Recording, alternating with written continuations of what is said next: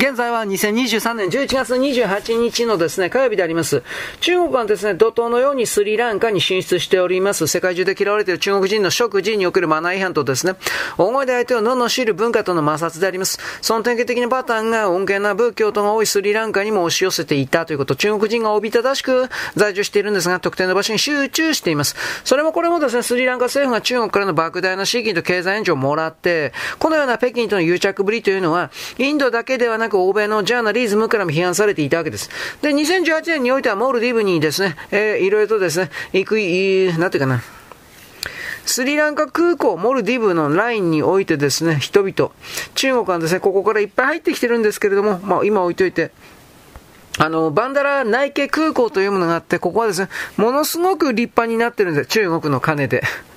スリランカのですね、あの、中国の進出、侵略というか、これはですね、もう、目を覆うばかりということを言います。これらのですね、あの、中国の金が、スリランカの普通の国民に何か利益をもたらしていくけど、それは全然ないわけです。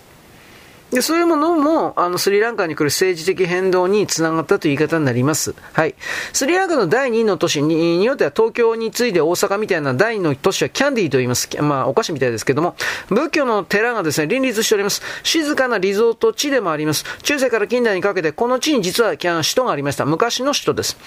で、1日にですね、2本、コロンボから鉄道も出ておりますけれども、大体はヨーロッパ人のツアーで満杯、旅行客で満員で、まあ、秋で切符取れません。で、ドライブだったら4時間ぐらいかかります。道路は伸びやかなカーブが多くて、途中にシャリダ喫茶店もいくつかある。うん、まあ、とろ、キャンディーに近づくとですね、でも車の量が増えて渋滞になります。まあ、で、なおかつもう一つはですね、象がいてですね、スリランカ象います。これが道を塞いでいたりします。これで、実はあの、象がいてのんびりしてるかじゃなくてですね、そうじゃありません。地元の誰かがマフィアみたいな人たちですかね、象を使って車を止めて通行料、通過料を取っています。そんなことすんなよって感じなんですが、えー、第二の首都キャンディーにおいては世界中から押し寄せる観光客においては、小さなですね、ここにキャンディー湖、キャンディー湖があります。これを見下ろすですね、緑に囲まれた高台に大体ホテルがあってそこに宿泊します。で、朝湖の周囲を散歩するというか、大体1時間でぐるっと回る。水、緑の高台においてはですね、実は日本語で書かれた旅館の看板が何軒かあります。日本の仏教団体がですね、宿泊する専門みたいな旅館です。これは本願寺だとか高野山にある考え方の棒の発想ですね。で、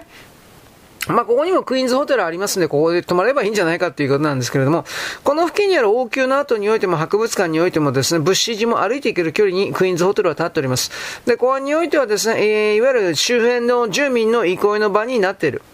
で、関係ないけど寺に入るときは靴を脱がなくてはいけません。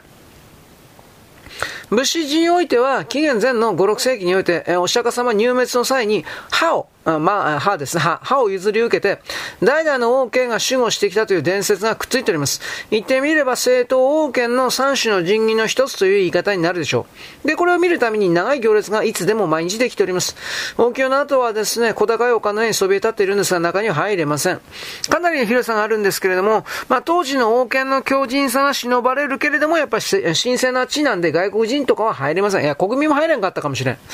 で、スリランカというのはポルトガル、オランダ、そしてイギリスリスの植民地となった歴史的経緯があります。で、王朝は水水滅しまして、独立の後は王様のいない国共和制に移行しました。で、えー、っとですね、まあ、あのー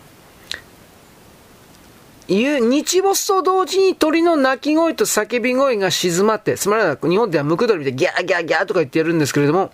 で、朝になったらですね、いきなりですね、えー、なんかギャーとかって言い出す、そういう活気さがあるんですが、スリランカのこのキャンディーを含めてなんですが、えー、国際化されて同時にですね、本当は仏教の聖地なんですけれども、本当は。しかし、あの、現属化された普通の人の街の観光地みたいになっちゃったという言い方です。で、このギャンディーあキャンディーの街がですね、突然の喧騒に巻き込まれたということ、何があったかというと、2018年の3月の7日です。えー、スリランカに来るシンハリ派という仏教徒感激派が、ムスリム、つまりイスラム教徒の居住区を襲撃しまして、モスクとか商店に火つけまして、みるみるうちに大暴動になりました。で、警官隊導入されて、キャンディーに非常事態宣言が出されて、で、放火されたとみられる焼け跡から一人の焼死体が見つかっています。原因はムスリムの運転手が事故の処理をめぐって仏教徒と対立したことがあります。で、仏教徒の感激派というものは武装しまして、ミャンマーの感激派とも連携があるとされるけれど、この背後にいるのが親中派のラジャパカス元大統領であるということも分かっております。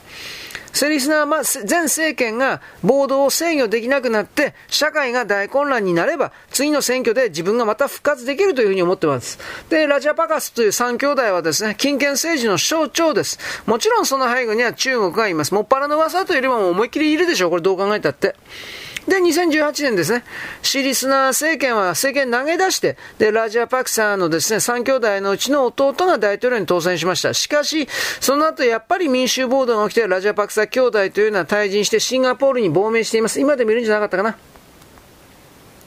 で、スリランカっていうのは、30年間にわたってタミル独立運動反撃派との内戦がずっと戦われてました。これを終わらせて、国内に治安を回復させた功績というのは、ラジャパカス元大統領派です。この人たちっていうわけじゃないんですけど、シリセナの前の大統領、シリセナ前大統領というのは、2018年3月18日に実は来日してます。安倍首相と会ってます。で、日本は追加援助を約束しました。シリ、シリナゼさん、シリセナさん、これはベテランの政治家であります。青年時代から農業改革をやっておりまして、89年早くも国会議員になりました。農業推理省も務めまして、タミール族過激派の暗殺部隊に2回も襲われて、窮地に立った経験があります。ラジャパクサ大統領その一族の利権を掌握して、とにかく外国支援を受けたインフラ整備事業、中国ですね。公安整備などで利権が一族のラジャパクサの懐を増やして、スリランカは孫の代になっても借金が払えない状態に突っ込んでしまったことの不満の爆発というものが政治的変動を呼び込んだわけです。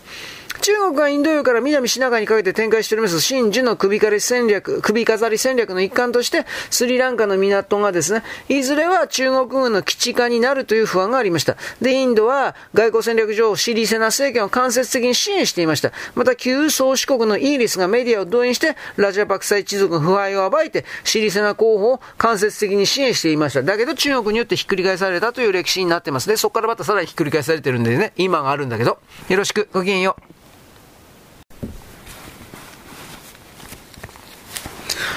現在は2023年11月28日のですね、火曜日でありますスリランカですね。スリランカ人というのは大体のところ仏教徒ですから根性が優しい人多いです。コロナ禍、武漢肺炎前までは日本人女性の一人旅もスリランカの旅行結構ありました。彼らの彼女たちのお目当てというのはギャンキャンディーからですね、さらに3時間とバスで北上しました。シーギリアの岩山というところであります。これは頂上に宮殿のあたりまして、岩盤にはですね、フレスコ画の18人の美女が描かれています。これはイギリスの探検家が発見しまして、これをシーギリア・レディスと名付けているという。ふもとの博物館はですね、日本が寄贈しまして、JICA がですね、建てました。まあ、こういう、あの、岩山にですね、登ってですね、私行ったのよ、おおという風な形で、まあ、自慢というか、まあ、いるみたいですね。まあ、でも素晴らしいとこだからね、ここは。というふうに言っておきます。はい。で、スリランカ行ったらやっぱそのインドの周辺に言うてパキスタンに行かなくてはいけません。えー、っとね、パキスタンは現在2億2000万人もの人口大学、人口大国だということを知ってる人は、まあいませんというかあまり興味ないからね。でも人口が増えてます。あの、2023年度速報なんですが、人口は2億2200万人です。世界6位です。すごいですね。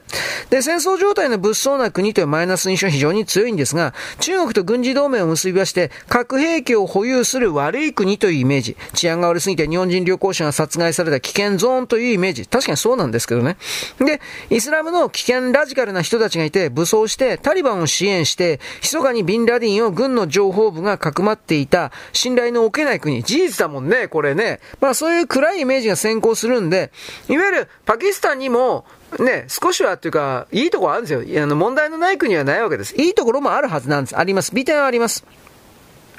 そのパキスタンという名前というのはそもそもが現地の言葉で、正常な人々の住む場所です。正常というのは清くて浄化層の浄です。正常な人々の住む場所という意味です。で、宗教的には高潔です。で、その上実は清潔好きです。これはびっくりでしょ？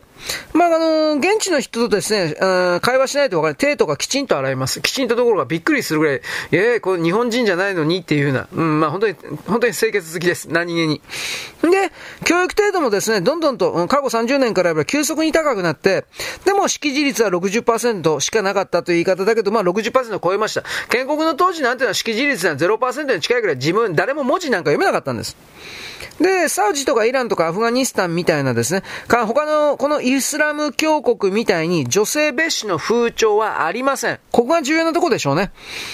で、あの、パキスタンの暗殺されたブッド首相というのは、まあ何よりもかによりも女性の総理大臣だったわけです。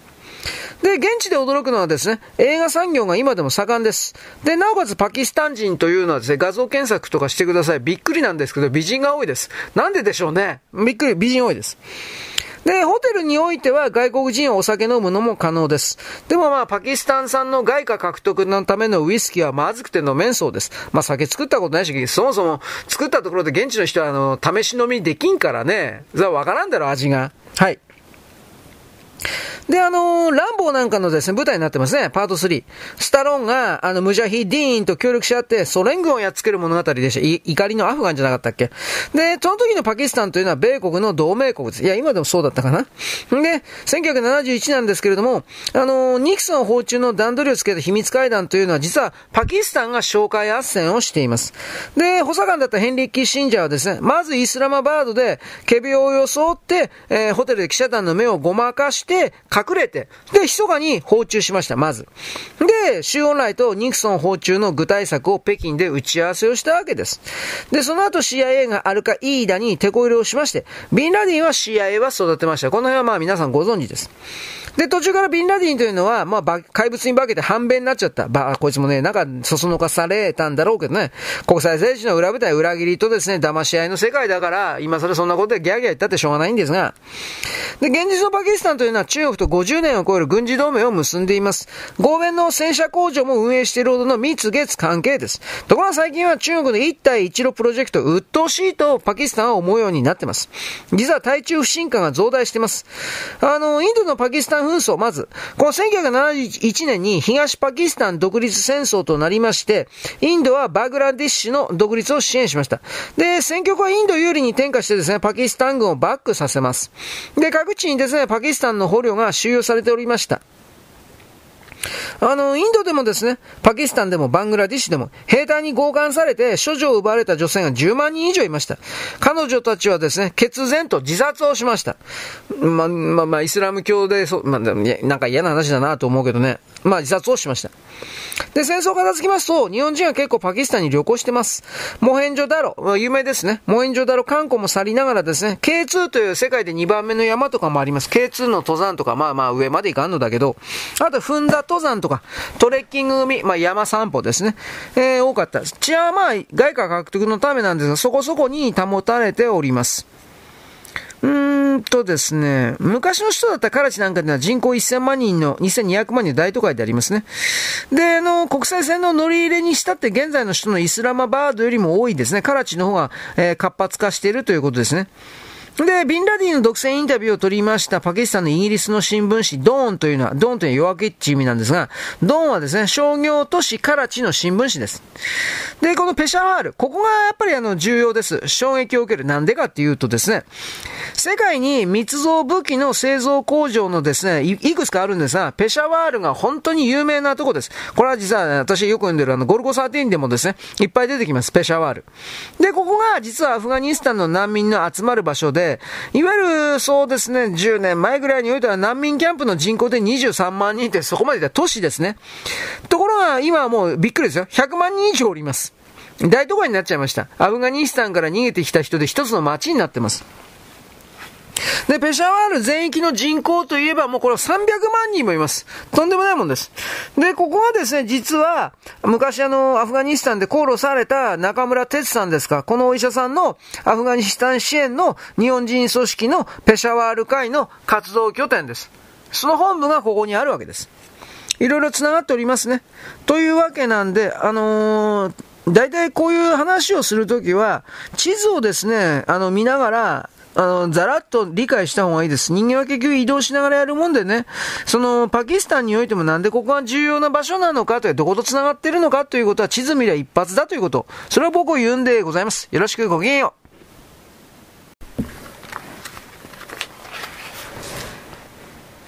現在は2023年のですね、11月の28日の火曜日であります。あのー、安倍首相がですね、あの、運び込まれた、あの、お医者さんのですね、あ病院の執刀医の福島さん。で、これに関してですね、あの、後で記者が一問一答ということの続きやっております。えー、っとね、まあ、10人以上の体制を組んでやっていましたと。で、駆けつけたご家族、奥様だけで、奥様来られました。その他の方はちょっとわかりませんと。心臓の心室という部分が出血していたということは、どういう経過から入ってどういうのに抜けたか今の時点でわかりますこと。一直線で進みませんので、体の中であちこち動きますので、どうなるかとは正確にはちょっとわかりませんと。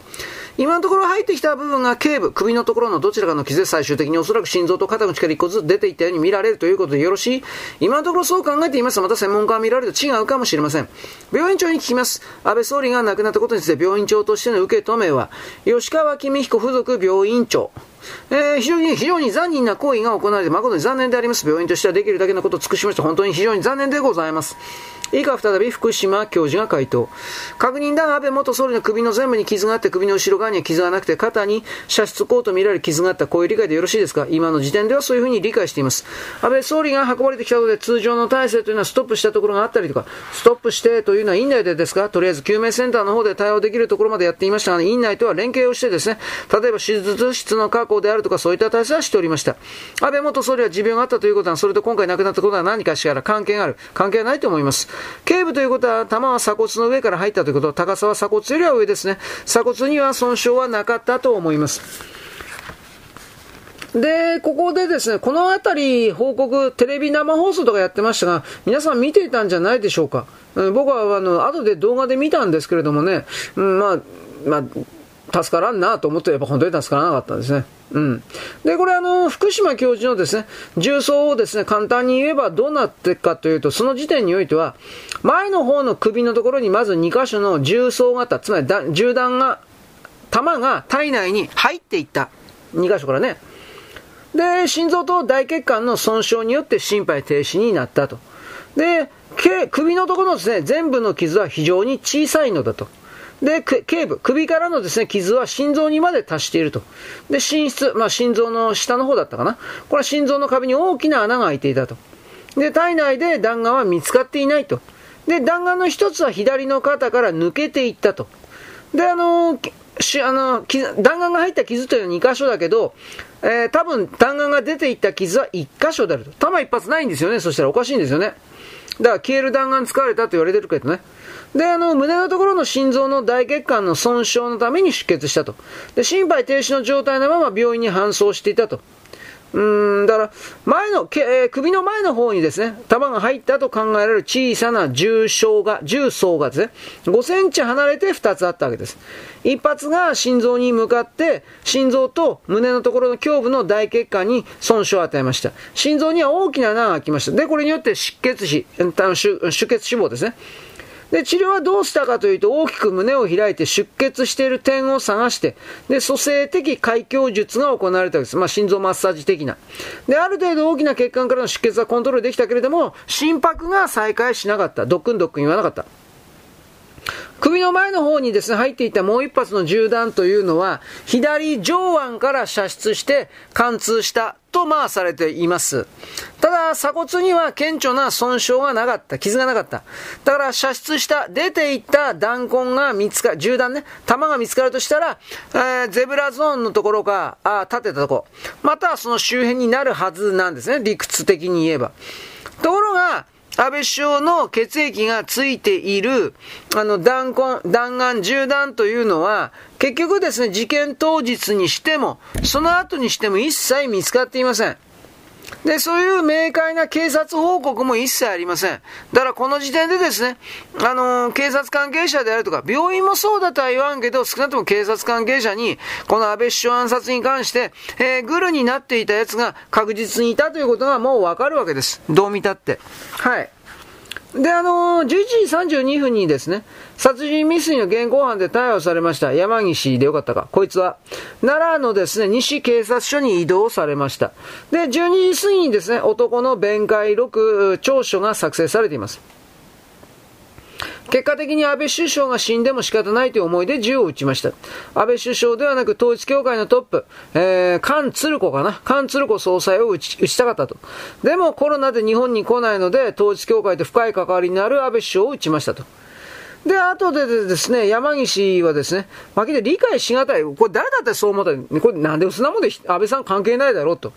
個人的恨むのですね、直接対象者ではない人物を殺害するということは、どう考えたってありえないわけです。つまり何かを隠してるはず、まあ誰だってそう思ったよね。俺だって思ったよ、お前。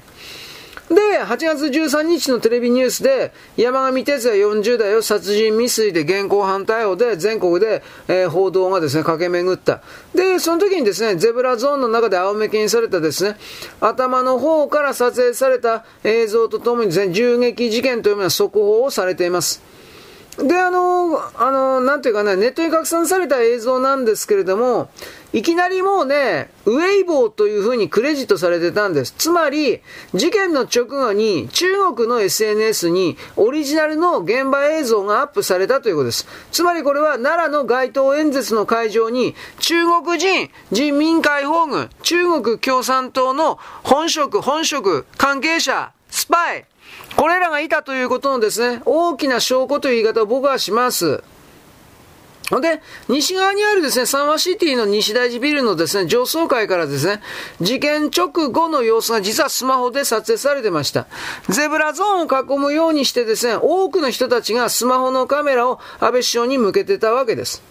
で、その中にですね、左手に持ったスマホを耳に当てて更新している状態で、右手にはですね、望遠レンズをつけた一眼レフを安倍首相に向けていた人物がいました。身長170センチぐらいでショートカットの黒の髪で、白のロングパンツで、グレーの膝まで届く長い丈のニットカーディガンを羽織ってました。女です。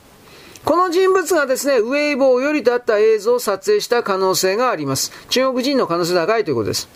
オレンジ色のですね、T シャツのですね、肩越しの撮影角度というのは、まあ、このニットガーディガンの女性のカメラ位置とですね、一致したわけです。つまり、あの、ウェイボーにアップされた画像ではという。こいつははっきり非常に怪しいというか、この女怪しいという言い方を言います。で、この、でもね、このカメラ女性というのは、朝日新聞奈良総局の記者だったということが判明したんですが、なんだかやっぱりおかしいなと普通に思います。僕はね。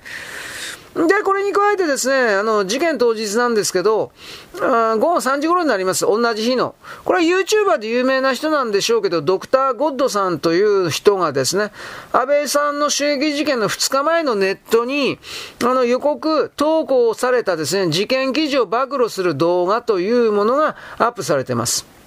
で、これはですね、いろいろと、まあ、次回以降ですね、よろしくごきげんよう。